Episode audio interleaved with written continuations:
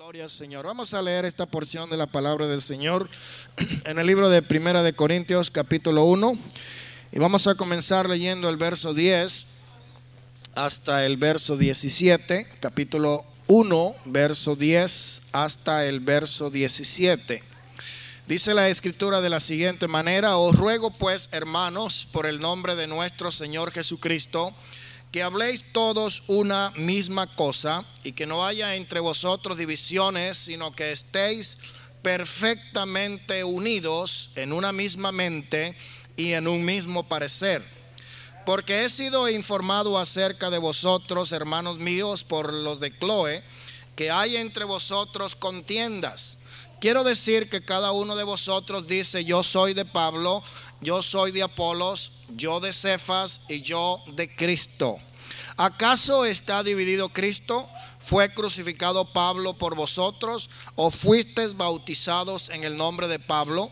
Doy gracias a Dios de que a ninguno de vosotros he bautizado, sino a Crispo y a Gallo, para que ninguno diga que fuisteis bautizados en mi nombre. También bauticé a la familia de Estefanas y de los demás, no sé si he bautizado a alguno otro.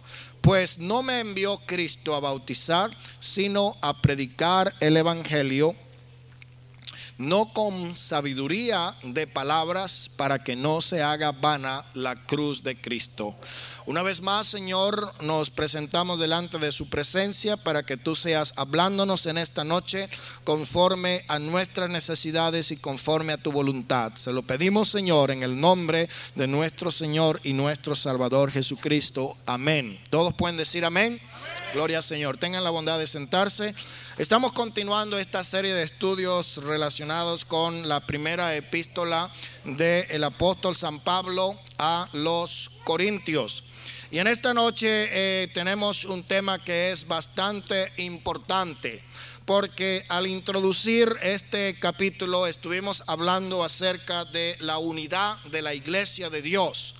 Y estuvimos enfatizando el hecho de que la iglesia es una institución universal la iglesia de Dios está en todas partes, está formada por todos aquellos los que en cualquier lugar de la tierra invocan el nombre del Señor Jesús, Señor de ellos y Señor nuestro.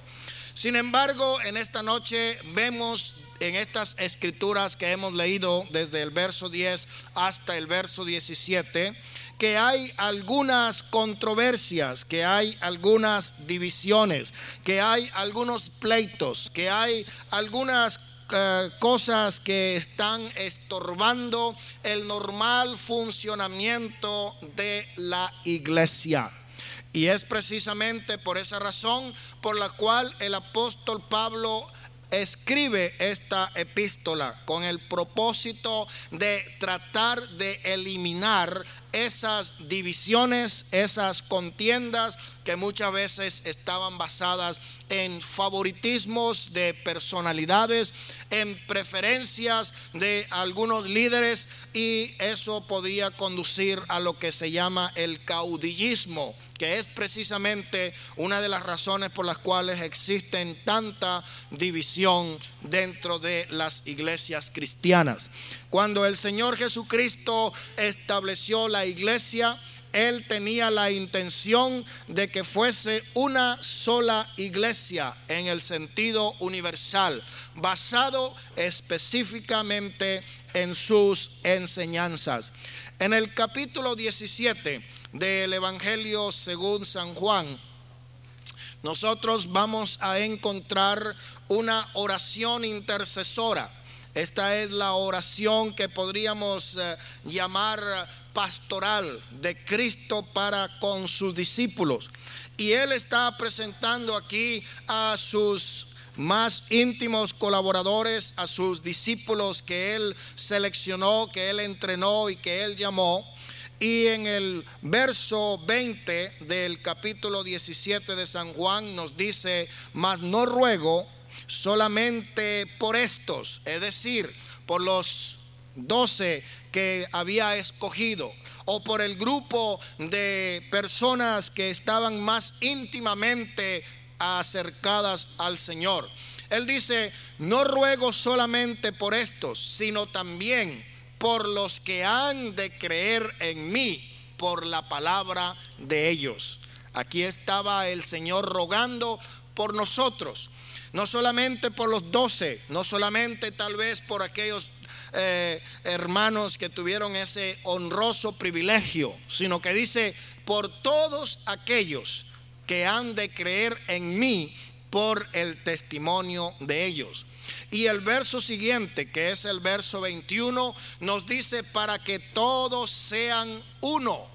Aquí está hablando de una unidad absoluta, de un uno indivisible.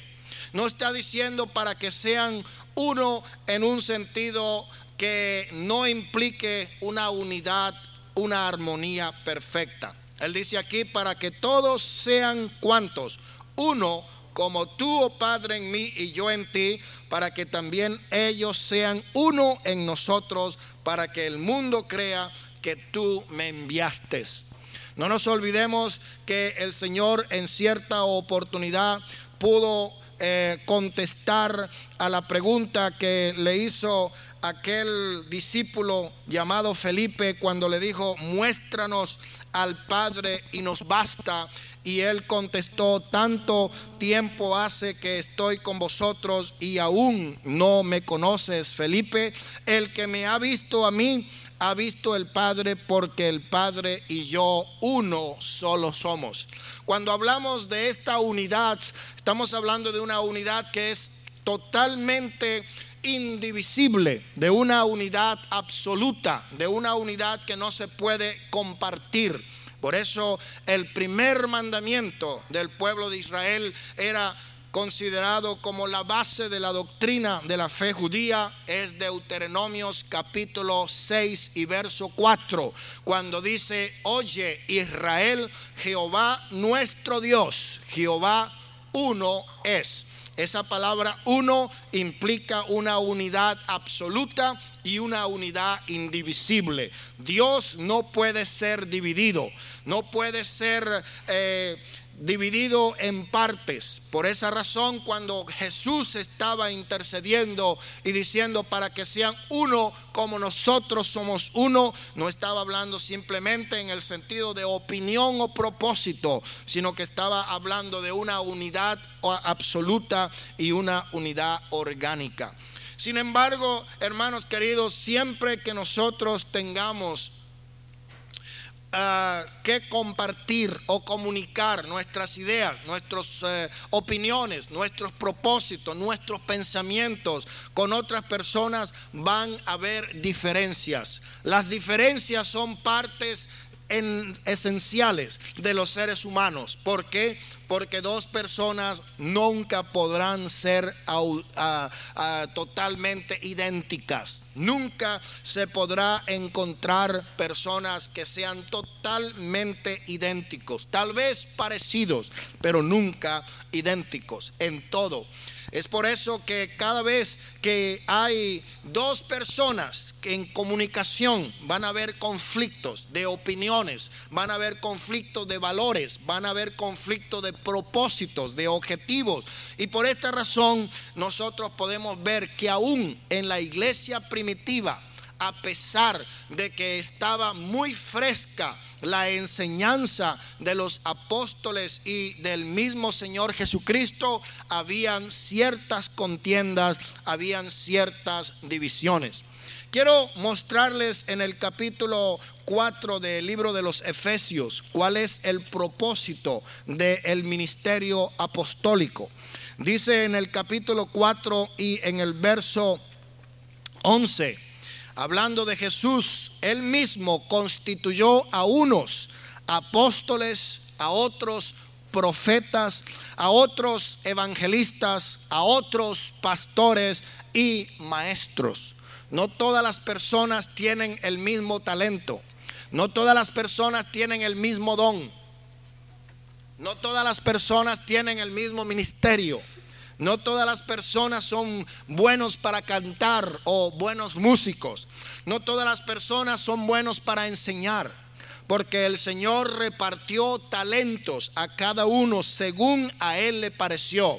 ¿Para qué? Para edificación del el cuerpo de Cristo Porque aquí en el verso 12 del capítulo 4 de Efesios continúa diciendo, a fin de perfeccionar a los santos para la obra del ministerio, para la edificación del cuerpo de Cristo. ¿Para qué está puesto el ministerio? Para perfeccionar a los santos, para enseñar, para instruir, para corregir, para educar con paciencia, con doctrina, con enseñanza. El verso 13 dice, hasta que todos lleguemos. ¿Cuál es la meta? ¿Cuál es el propósito? Que todos lleguemos a algo, a la unidad de la fe, a la unidad de la fe, a la unidad de la fe.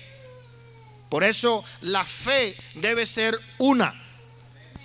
Nosotros podemos tener diferentes opiniones en cuanto a costumbres en una oportunidad escuché a unas hermanas, eh, estaban en la cocina trabajando en el talento. Y la discusión que se estaba presentando era porque estaba una salvadoreña, una mexicana y una colombiana. Y la mexicana decía, a mí no me gustan los tamales salvadoreños porque no lo saben hacer como lo hacemos nosotros. Y le contestaba la salvadoreña, no, los tamales mexicanos eh, son pura masa y manteca, en cambio los nuestros sí son sabrosos y la hoja de, de plátano le da mejor sabor. Y después salió la colombiana y dice, bueno, de todos los tamales que he probado, mexicanos y salvadoreños y guatemaltecos, ninguno se compara con los tamales colombianos. Y ahí estaba yo nomás oyendo y me quedé callado, pero ya le iba a decir, y de todos esos, ninguno como los venezolanos, porque son los mejores de todos. A veces podemos tener diferentes opiniones en cuanto a una cosa tan sencilla como es un tamal. ¿eh? Pero en cuanto a la fe, debería haber unidad de opinión. No podemos tener diferentes opiniones en cuanto a la fe.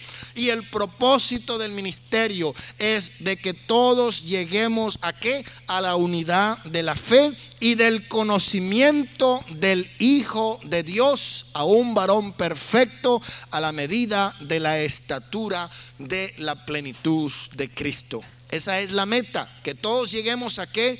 A la unidad de la fe y del conocimiento del Hijo del, de Dios. Pero ¿qué sucede? Sucede que hay diferencias en todo tiempo. Mire lo que pasó en el capítulo 15 del libro de los Hechos de los Apóstoles.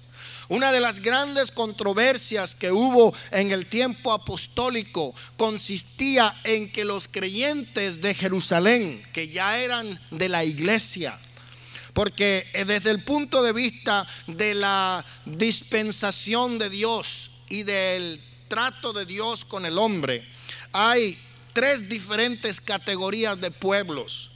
Primeramente encontramos lo que se llama el pueblo gentil. Antes que Abraham fuese llamado de Ur en Ur de los Caldeos, todos eran pueblos, naciones o gentiles. Pero a partir del llamamiento de Abraham y a partir de la promesa que Dios hizo a Abraham de que su descendencia iba a ser como las estrellas del cielo y como la arena del mar y que de su descendencia que iba a ser bendita bendeciría a todas las naciones de la tierra, Dios separó dos pueblos. Por un lado estaba el pueblo gentil, las naciones y los pueblos. Por otro lado estaba lo que se llama el pueblo hebreo, que también se conoce con el nombre de Israel o judíos. A partir del llamamiento de Abraham, entonces habían estos dos pueblos, el pueblo judío, el pueblo hebreo y por otro lado el pueblo gentil y había una gran división entre los dos pueblos. Pero cuando Cristo murió en la cruz del Calvario y resucitó de entre los muertos, Él llamó a otro pueblo y le dio otro pacto, otro testamento, otras promesas. Y es cuando se cumple en Efesios capítulo 2 que dice que de los dos que eran enemigos hizo un solo pueblo borrando por medio de la cruz las enemistades que habían entre ellos. Quiere decir que a partir de la resurrección hay tres pueblos. Está el pueblo gentil, está el pueblo hebreo y está la iglesia. Y la iglesia está formada de gentiles y de judíos todos los que hayan sido llamados. Por eso Pablo cuando escribía a los romanos decía, no me avergüenzo del Evangelio porque es poder de Dios para salvación a todo aquel que cree, al judío primeramente, porque para ellos era la promesa, de ellos era la promulgación de la ley, el culto, el pacto, de ellos según la carne iba a venir Cristo, el cual es Dios sobre todas las cosas. Ellos tenían el privilegio, sin embargo la Biblia dice que a los suyos él vino y los suyos no le recibieron. Y por eso él también dijo, tengo otras ovejas que no son de este rebaño. Ellos oirán mi voz y la palabra del Señor en cierta forma nos está señalando el misterio que Pablo más adelante iba a predicar. Y era que la iglesia no iba a estar formada solamente de hebreos o judíos, sino que iba a estar también formada de gentiles Hoy día la iglesia cristiana es predominantemente gentil o constituida por gentiles. ¿Por qué? Porque el pueblo de Israel no conoció el tiempo de su visitación. Ahora, ¿por qué estoy presentando este panorama, esta introducción? Simplemente porque cuando la iglesia comenzó en Jerusalén estaba dominada predominantemente por judíos que se habían convertido al cristianismo, que habían aceptado las doctrinas del Señor Jesucristo. Pero para los judíos todavía era necesario seguir con los ritos de la ley. Era necesario seguir con lo que se conocía con el nombre de la circuncisión que consistía en cortar el prepucio del macho generalmente a, los ocho días de nacido o aquellos que eran gentiles y se convertían al judaísmo. Se le llamaban con el nombre de prosélitos. Un prosélito era un gentil convertido al judaísmo. También se le obligaba a circuncidarse. Ellos tenían que guardar las costumbres, los ritos de la ley y la iglesia que estaba en Jerusalén, que era predominantemente judía, todavía seguía enseñando esos ritos como parte del cristianismo. Pero cuando Pablo fue llamado por Dios en el camino que conduce hacia Damasco y allí él pudo ver, eh, conocer la revelación de Dios y luego él estuvo en Arabia y allí él recibió más revelación. Él, aunque era un fariseo de fariseos, de la secta más estricta en cuanto a guardar las costumbres y los ritos de la ley, él entendió que la salvación era por gracia y no por las obras de la ley. Y por eso él comenzó a predicar un evangelio que aparentemente era diferente. Y por esta razón se presentaron ciertas controversias, se presentaron ciertas divisiones, se presentaron ciertos problemas. ¿Por qué? porque los creyentes que Pablo ganaba para el Señor del mundo gentil no los obligaba a circuncidarse y a guardar los ritos de la ley. Entonces los que estaban en Jerusalén decían, esos no son verdaderos cristianos porque no se circuncidan y no guardan los pactos y las, los ritos de Moisés. Y ahí fue donde estuvo el primer problema y eso llevó a lo que se llama el concilio de Jerusalén. En el capítulo 15 del libro de los Hechos, nos dice el verso 2, como Pablo y Bernabé tuviesen, tuvieron, tuviesen una discusión. Oiga bien, la palabra aquí no solamente es una diferente opinión, sino que discutieron. Hermanos, eh, aquí vemos a Pablo y Bernabé discutiendo, y no solamente discutiendo, sino que contendiendo, porque ellos tenían una discusión y una contienda. Ahora, eh, más adelante también en el libro de ah, Corintios encontramos una escritura que nos dice que si alguno quiere ser contencioso, nosotros no tenemos esas costumbres, ni tampoco la iglesia de Dios. Pero también encontramos otra escritura que nos dice, contendés ardientemente por la fe que una vez fue dada a los santos. Entonces, aquí Pablo y Bernabé no estaban contendiendo por cosas necias, por cosas insignificantes, de qué color se puede pintar la iglesia, o no estaban tratando de discutir si en la iglesia se deberían de vender tamales para los fondos de la iglesia. Eso no era el problema. Aquí enfatiza el escritor Lucas, que es el escritor de los hechos, que la contienda y la discusión no era pequeña, sino que era un problema bastante serio. Y por esta razón, como no pudieron llegar a un entendimiento o a un acuerdo, subieron Pablo y Bernabé hasta la misma propia Jerusalén y algunos le acompañaron y llegaron hasta las oficinas principales de la iglesia de Jerusalén. Se entrevistaron con la mesa directiva de los apóstoles y con todos los ancianos de las iglesias y comenzaron a tratar este asunto de doctrina.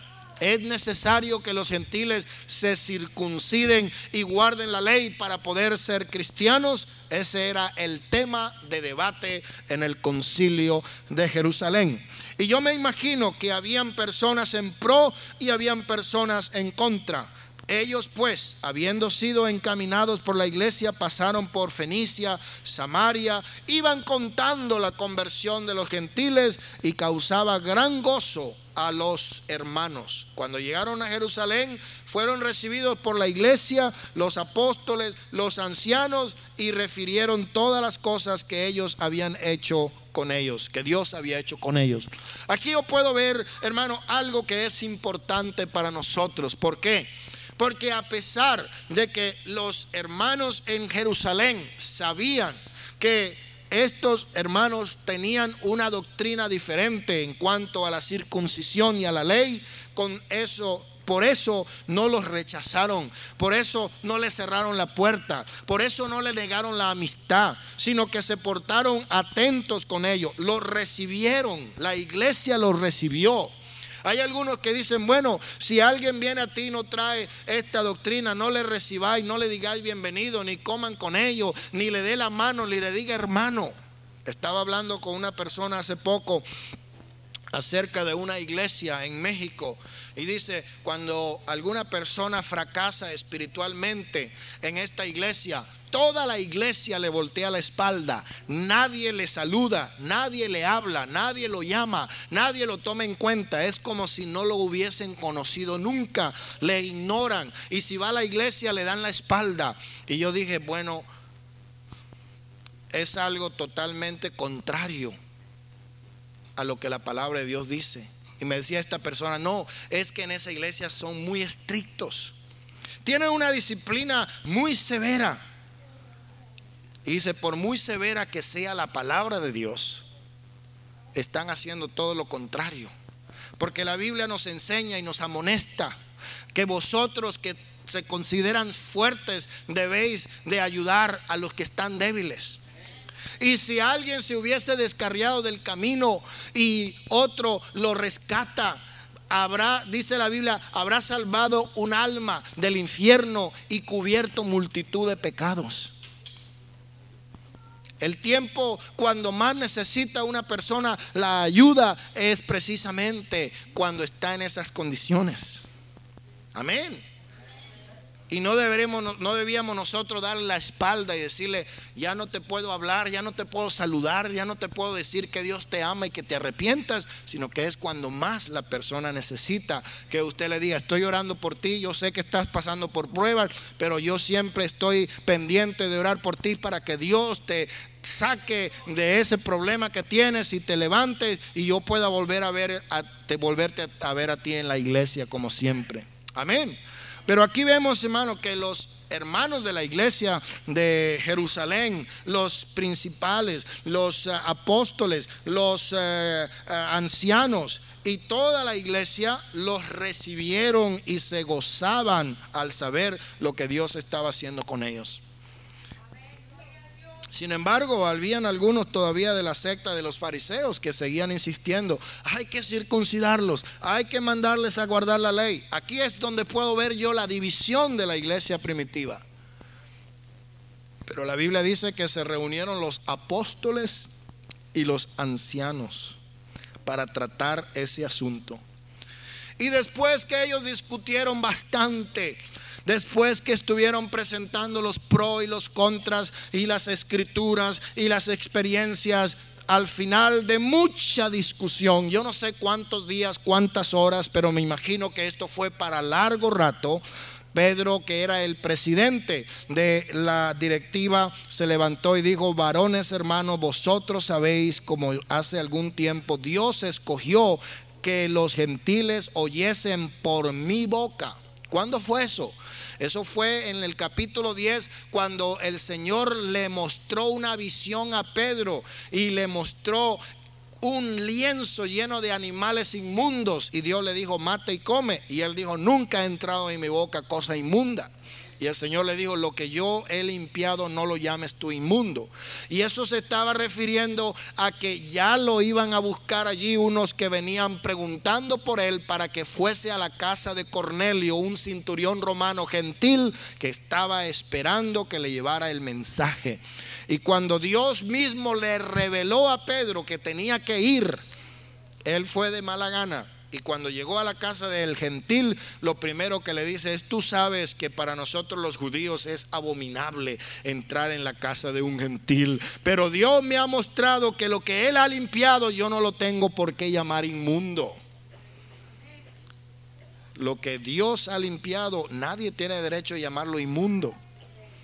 Y él dijo, ahora me doy cuenta que Dios no hace acepción de personas sino que Él se agrada de aquellos que en cualquier lugar le invocan. Entonces Pedro había tenido la experiencia, ¿por qué? Porque él recibió las llaves del reino. Las llaves para abrir el reino a los gentiles la usó, perdón, a los eh, judíos la usó en el capítulo 2 del libro de eh, los Hechos. Amén y para los gentiles la usó en el capítulo 10 del libro de los Hechos. Y también él abrió las llaves en el capítulo, dio las llaves en el capítulo 8 cuando abrió las puertas para los samaritanos. Entonces fue testigo de que los hebreos los samaritanos, que eran enemigos de los hebreos, porque cuando la mujer samaritana oyó que Jesús le habló, ¿cómo tú siendo judío me diriges la voz a mí que soy mujer samaritana? Porque entre nosotros no hay trato. Pero para el Señor no había excepción de personas. Él llamó al judío, al samaritano y al gentil. Y por eso Pedro dice aquí, ustedes saben cómo Dios escogió que los gentiles oyesen por mi boca la palabra del Evangelio y creyesen. Y Dios que conoce los corazones les dio testimonio dándoles el Espíritu Santo, lo mismo que a nosotros y ninguna diferencia hizo entre nosotros y ellos, purificando por la fe sus corazones. Ahora pues, ¿por qué tentáis a Dios poniendo otra vez la cerviz de los discípulos sobre la cerviz de los discípulos un yugo que ni siquiera nuestros padres ni nosotros hemos podido llevar?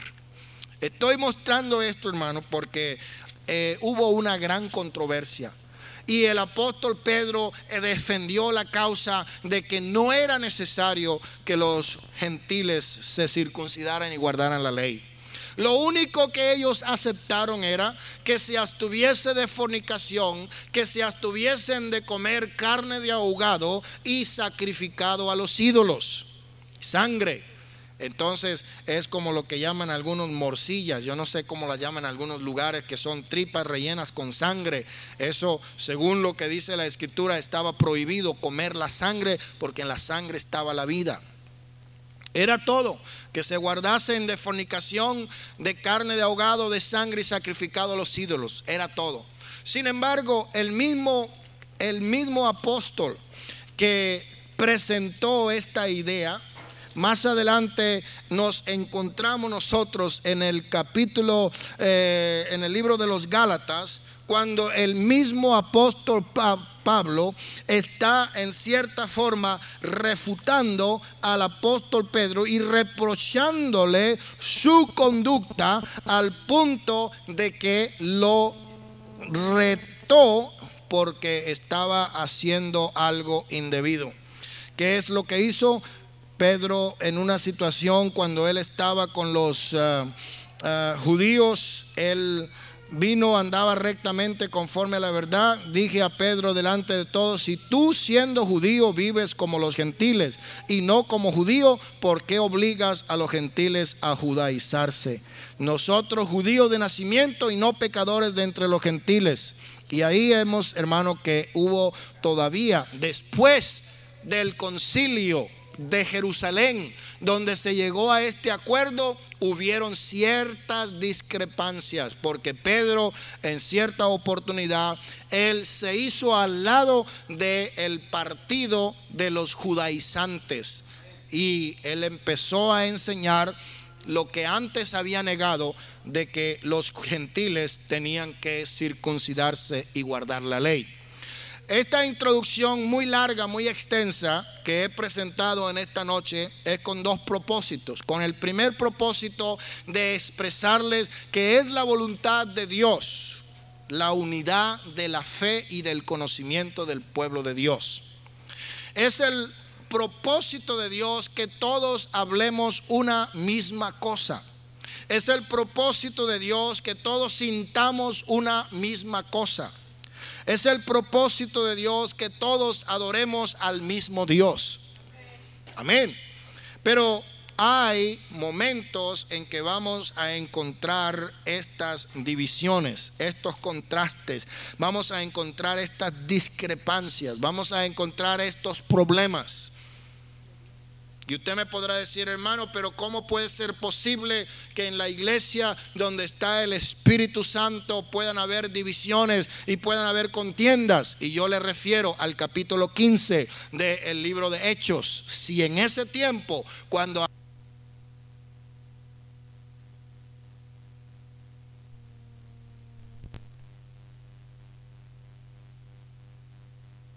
viendo en días peligrosos. Por eso, mis hermanos queridos, ninguno va a encontrar lo que podríamos llamar la iglesia ideal, la iglesia perfecta. Hay muchos que se andan fijando en ciertos eh, factores para decidir si es la iglesia que le conviene o no. Hay muchos que andan buscando a una congregación que sea perfecta que pueda satisfacer todas sus demandas y todas sus exigencias, pero no las hay.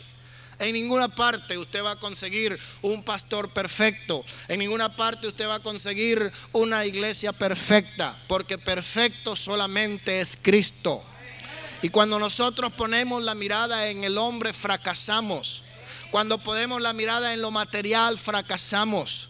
Como Jesús le dijo a Pedro, ven cuando andaba sobre el mar y Pedro comenzó a caminar, siempre y cuando tuvo la mirada puesta en Jesús, él caminó sobre las aguas. ¿Cómo? Yo no me lo explico, es un fenómeno, es un milagro en contra de las leyes de la naturaleza. Pero a la palabra del Señor Pedro obedeció. Y dice la escritura que mientras lo estuvo mirando, él caminó firme sobre las aguas. Pero él bajó la vista, miró hacia abajo y comenzó a hundirse y comenzó a tener miedo y comenzó a gritar, Señor, sálvame, que estoy a punto de ahogarme. ¿Por qué? Porque Él quitó la mirada del que es perfecto. Cuando usted quita su mirada de aquel que es perfecto, va a comenzar a mirar problemas, va a mirar hermanos que son así, que son asados, que hacen esto, que hacen aquello. ¿Por qué? Porque humanamente no somos perfectos. Tenemos mucho todavía que aprender.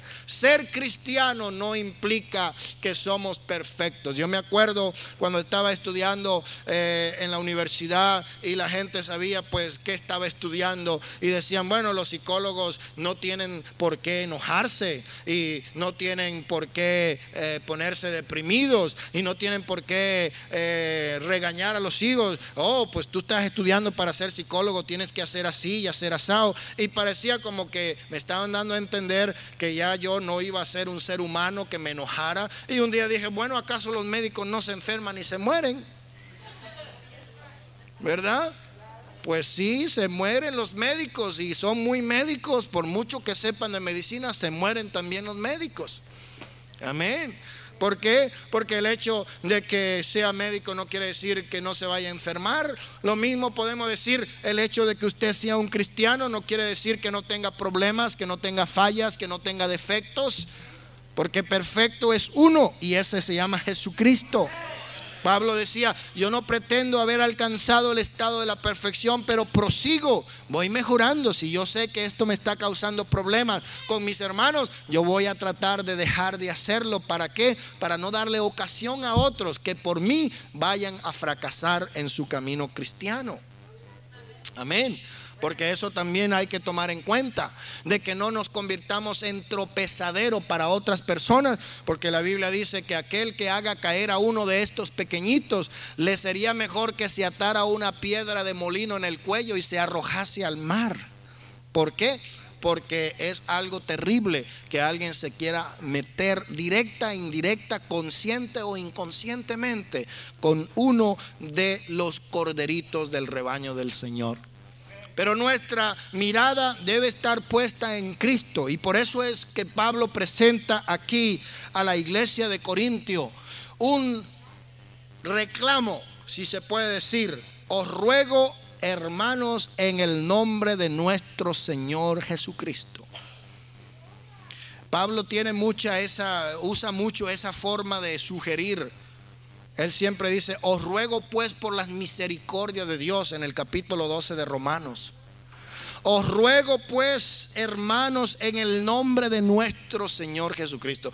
Él no vino y dijo, a mí me han dicho que ustedes andan mal y yo estoy aquí para corregirlos. Porque yo tengo autoridad, tengo dominio y potestad para ponerlos en disciplina y para hacerlos castigar.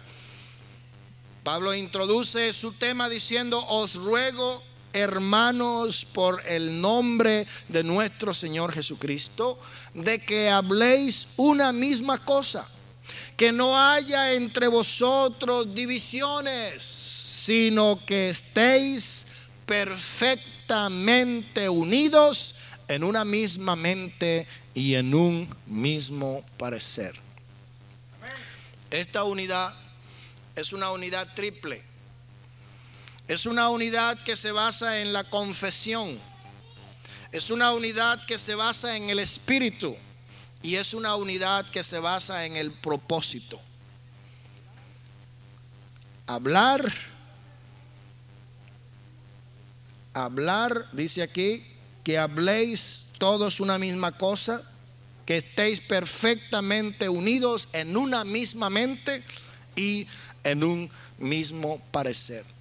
¿En qué está basada esta exigencia? Está basada en primer lugar en la voluntad de Dios. Está basada en segundo lugar en la autoridad de Dios. Y está basada en tercer lugar en el amor y obediencia que le debemos a Dios. Vamos a hablar un poco acerca de lo que es la confesión. Nosotros tenemos algo que es la palabra de Dios infalible. La Biblia nos dice en el libro de Hebreos, en el capítulo 1 del libro de los Hebreos, el verso 1 dice, Dios habiendo hablado muchas veces y de muchas maneras en otro tiempo a los padres por los profetas, en estos postreros días nos ha hablado por el Hijo, a quien constituyó heredero de todo y por quien asimismo hizo el universo. Entonces Dios en tiempos pasados habló de muchas maneras. ¿De qué maneras habló Dios? Dios habló por medio de sus oráculos humanos, llamados los profetas. Los profetas eran personas que hablaban en nombre de Dios. Por eso decían los profetas, he aquí vino a mí palabra de Jehová diciendo, Dios habló por medio de estos profetas, por medio de estos hombres.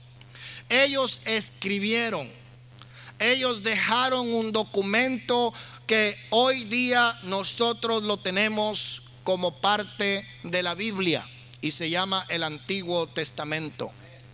En el libro de segunda de Timoteo o primera de Timoteo, segunda, perdón, de Timoteo capítulo 3, en segunda de Timoteo capítulo 3 y en el verso 16 nos dice allí, toda la escritura es inspirada por Dios. La palabra inspirado viene de una palabra griega que es teoneustos, que quiere decir soplado por Dios. Es decir, el aliento mismo de Dios. Cuando nosotros hablamos, exhalamos el aire, el aliento para poder hacer vibrar las cuerdas vocales en la caja, en la caja fonética que hace en la laringe salir el sonido. Y en cierta forma lo que está diciendo es, Dios mismo habló por medio de estos hombres para que escribiesen, para que redactaran, para que escribiesen las escrituras sagradas. Toda escritura es útil, es inspirada para, por Dios, útil para enseñar, para redarguir, para corregir y para instruir. ¿Qué quiere decir la palabra inspirado?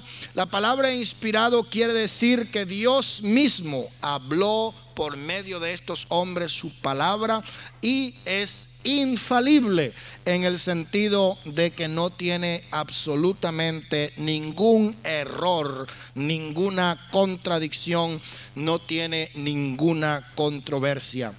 Hay algunas aparentes contradicciones que están principalmente basadas en las traducciones, pero en los originales la palabra de Dios es perfecta y la palabra de Dios es infalible. Nosotros tenemos esa regla de fe. Mire lo que dice la escritura en el libro de San Juan, en el libro del San Juan, el capítulo 20 y en el verso 30. Nos dice, hizo además Jesús muchas otras señales en presencia de sus discípulos, las cuales no están escritas en este libro pero estas se han escrito para que creáis que Jesús es el Cristo, el Hijo de Dios, y para que creyendo tengáis vida en su nombre.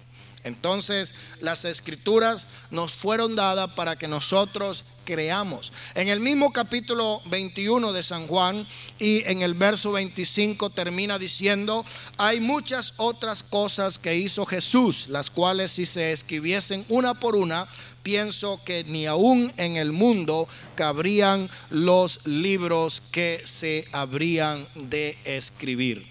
La palabra del Señor, hermano, aquí nos está diciendo entonces que tenemos un documento, tenemos la palabra escrita, tenemos las santas escrituras, tenemos la Biblia que es un libro confiable en el cual nosotros podemos entender las cosas de Dios.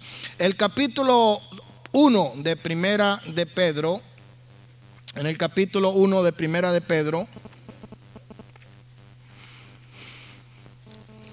Primera de Pedro, capítulo 1, dice el verso 10, los profetas que profetizaron la gracia destinada a vosotros, inquirieron, inquirieron y diligentemente indagaron acerca de esta salvación, escudriñando qué persona y qué tiempo indicaba el Espíritu de Cristo que estaba en ellos, el cual anunciaba de antemano los sufrimientos de Cristo y las glorias que vendrían tras de ellos. A esto se les reveló qué cosa que no era para ellos. Aleluya.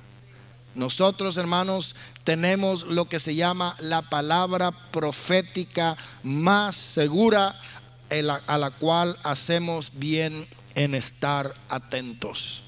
La palabra de Dios es infalible, es la única regla de fe. Por eso el libro de Gálatas también nos habla en el capítulo 1 de este libro, libro de Gálatas, capítulo 1 y en el verso 6.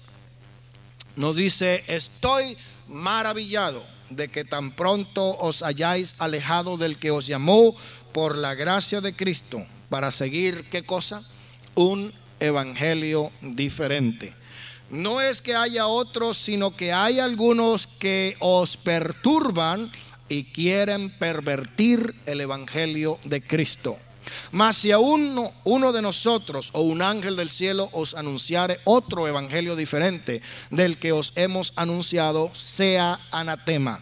Como antes hemos dicho, también ahora lo repito, si alguno os predica evangelio diferente del que habéis recibido, sea anatema. Entonces, ¿en qué se basan las diferencias? ¿En qué se basan las ah, divisiones? ¿En qué se basan estas contiendas que estaban trayendo división a la iglesia de Corintio? Más que todo se estaba basando en interpretaciones personales de algunas doctrinas y también se estaba basando en algo que podríamos llamar caudillismo o preferencia.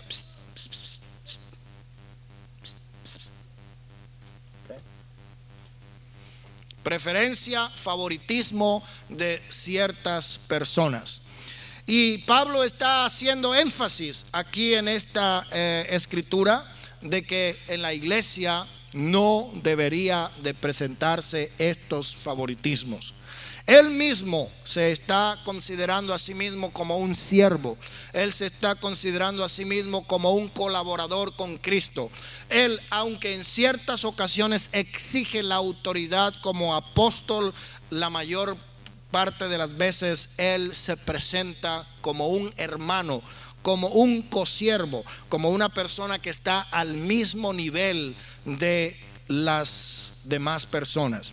En el verso 11 nos dice, he sido informado acerca de vosotros, hermanos míos, por los de Chloe, que hay entre vosotros contiendas. Yo me imagino que una noticia de esta, bien sea que se la hayan enviado por carta, porque en el capítulo 7 él dice, en cuanto a las cosas que me escribisteis, parece que él recibió esta información y en esta información le decía, hay problemas en la iglesia. Una de las cosas que eh, más comúnmente se presenta cuando estamos en cierta posición de liderazgo es precisamente eso.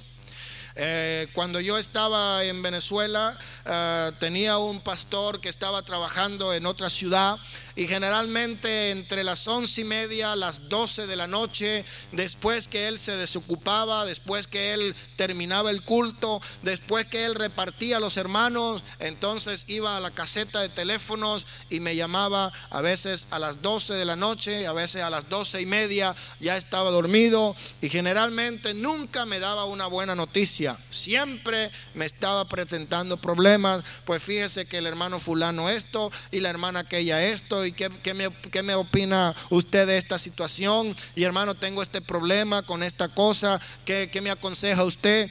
Y todo el tiempo él estaba era presentándome sus problemas, sus quejas, para que yo le diera consejo. Y un día le dije, hermano, si usted no tiene nada bueno que decirme, no me llame a las 12 o a las dos y media de la noche, porque me desvela. Después que me dan una noticia mala, ya no me dormía más, eran las 3, las 4 de la mañana y estaba yo despierto y el otro me imagino que así estaba bien dormido ahí en su chinchorro, en su hamaca o como lo llaman, y yo acá preocupado por el problema que me acababan de presentar. Y así sucede con todas las personas. Hay problemas en todas las iglesias. Es difícil que, eh, no suceda un problema de vez en cuando. Ahora depende también de la madurez del ministerio, porque como los recién casados tienen problemitas de una vez, van y llaman a la mamá, pues mira mamá que este fulano me hizo esto y me dijo aquello, y qué la, cómo la ves y qué le hago, y, y todo el tiempo andan tratando de buscar apoyo, así son muchos pastores nuevos, no tienen experiencia y madurez para resolver sus propios problemas y siempre apelan a sus superiores.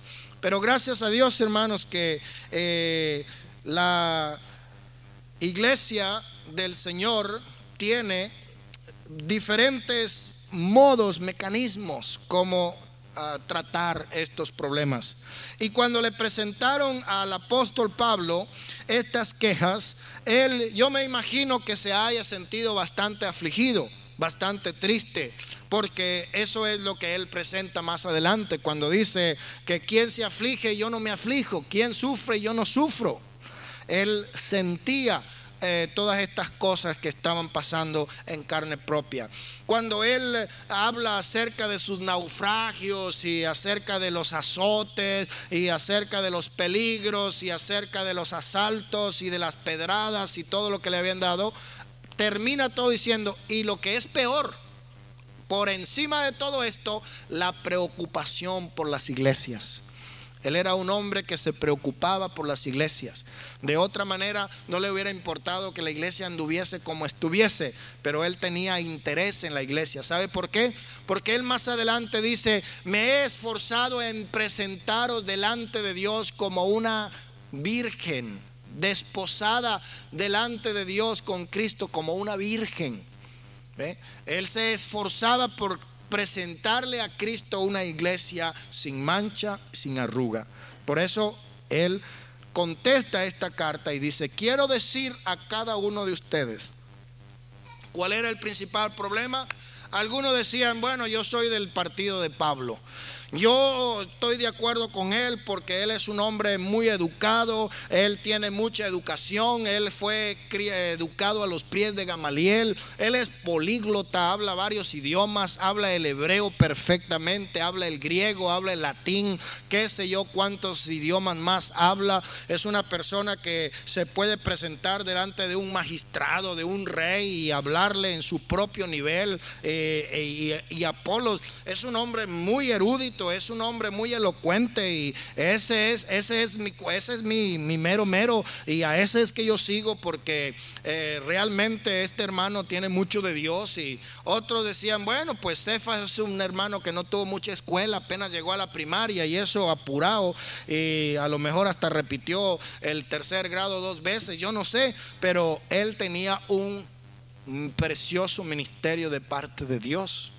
Él había estado con el maestro, él había aprendido con él. Y la Biblia dice que cuando Pedro hablaba la gente se quedaba perpleja, maravillada, atónita, estupefactos, boca abierta y ojos grandes, porque decían, ¿de dónde aprendió este hombre tanta sabiduría? Y decían, este tuvo que haber estado con Jesús porque hasta habla como él, hasta lo imita, hasta parece como que estuviéramos viendo al mismo Jesús porque él había estado en la escuela del maestro. De manera, hermanos queridos, que podemos ver aquí que cada uno tenía sus méritos personales, cada uno tenía sus dones, cada uno tenía sus talentos, cada uno tenía su, eh, podríamos decir, su, ah, su ministerio. Y a cada uno Dios le había dado de acuerdo con su don. Era algo diferente, algo eh, que no se podía comparar. El mismo apóstol Pedro escribe en una de sus cartas diciendo que el apóstol Pablo escribía cosas que eran tan profundas, tan difíciles de entender, que los indoctos torcían, malinterpretaban, porque no las podían entender.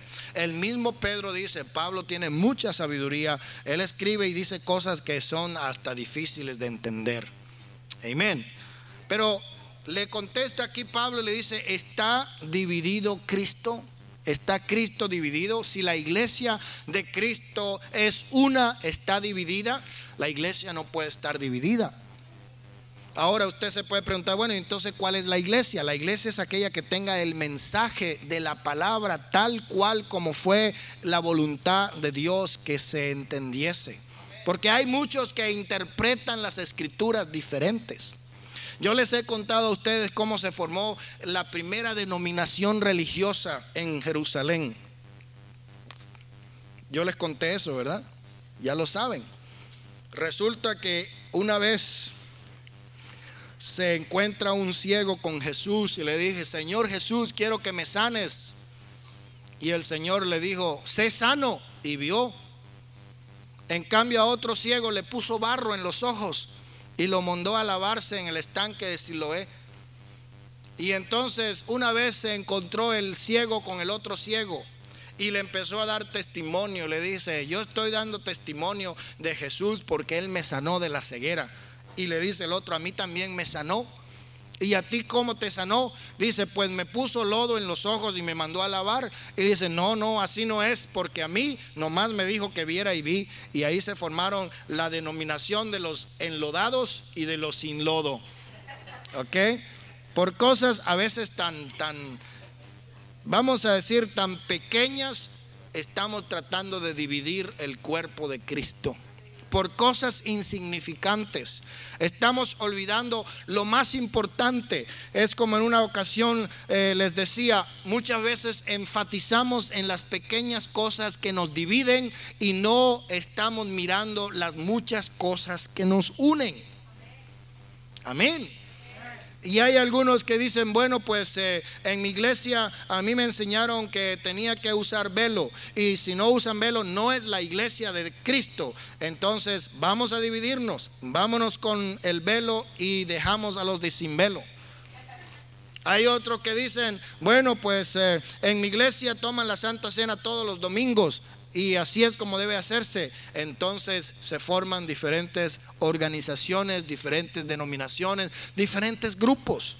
Pero la pregunta es, ¿está dividido Cristo? No está dividido. Entonces, por eso es que enfatiza la unidad de la fe y del conocimiento, para que lleguemos a ser uno, así como Dios es uno. Pablo continúa diciendo, ¿fuiste bautizados en el nombre de Pablo? Pablo había bautizado a varios, sin embargo, él cuando bautizaba, bautizaba en el nombre del Señor Jesucristo. Porque aquí dice él, está, fue crucificado Pablo por vosotros o fuisteis bautizados en el nombre de Pablo.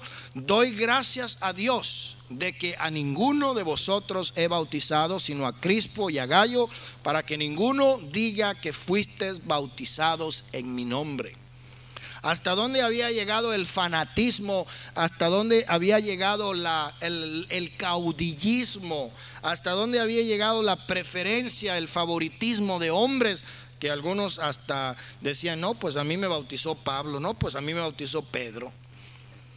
No, yo sí estoy mejor bautizado porque a mí me bautizó el hermano Hernán. ¿Ah? Otro dice, no, yo estoy mejor bautizado que tú porque a mí me bautizaron en un río, en cambio a ti te metieron ahí en una tina que tenían atrás de la iglesia. ¿Ah? Todas estas cosas pueden ser causas para división de la iglesia. Y Pablo dice acá que él no bautizó a ninguno de ellos, sino a Cristo, a Gallo, para que ninguno diga que fue bautizado en el nombre de él. También bauticé a la familia de Estefanas, de los demás. No sé si he bautizado a algún otro, pues no me envió Cristo a bautizar, sino a predicar el Evangelio, no con sabiduría de palabras para que no se haga vana la cruz de Cristo. Quiero terminar diciendo algo que muchas personas utilizan este último versículo para decir el bautismo no es necesario, no es importante, porque Pablo dijo que él no fue enviado por Cristo a bautizar. Bueno, mis hermanos, eh, no podemos nosotros quitarle a la, a la palabra de Dios cuando dice que el que creyere y fuere bautizado será salvo. Y por todo el mundo y predicad el Evangelio a toda criatura. El que creyere y fuere bautizado será salvo. El bautismo es algo importante en el plan de Dios, en la economía de la redención de Dios. Es algo que es importante, que es indispensable. Y por el hecho de que Pablo dijo, bueno, pues no me envió Cristo a bautizar, me envió a predicar. Ahora, supuestamente después que la gente acepta el Evangelio de Cristo, se bautiza. Amén porque tampoco Jesús bautizaba. Dice la Biblia que Jesús bautizaba más discípulos que Juan y luego dice, aunque Jesús no bautizaba, sino sus discípulos. Él no se metía a bautizar, pero lo estaban haciendo en el nombre de Él. Es posible que Pablo no se metía al agua a bautizarlos, pero tenía sus ayudantes, sus colaboradores que sí lo hacían. Amén.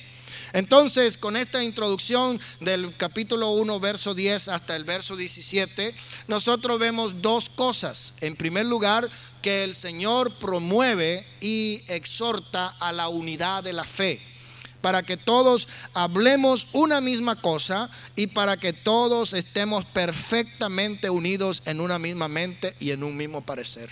Cosa difícil, muy difícil. Cuando hay dos personas en una casa, uno quiere una cosa y otro quiere otra. En la mañana uno quiere cornflake y el otro quiere salchicha con huevo y el otro quiere huevo con salchicha. Unos quieren pan, otros quieren tortilla, otros quieren arepas. Y hermanos, cuando estamos en una iglesia donde hay diferentes personas, diferentes mentes, diferentes nacionalidades, a veces dice alguien, vamos a hacer esto. No, no, así no, es mejor de este modo. Y cuando se hace de ese modo, no, a mí no me gusta eso y por eso yo no participo, porque a mí no me gusta.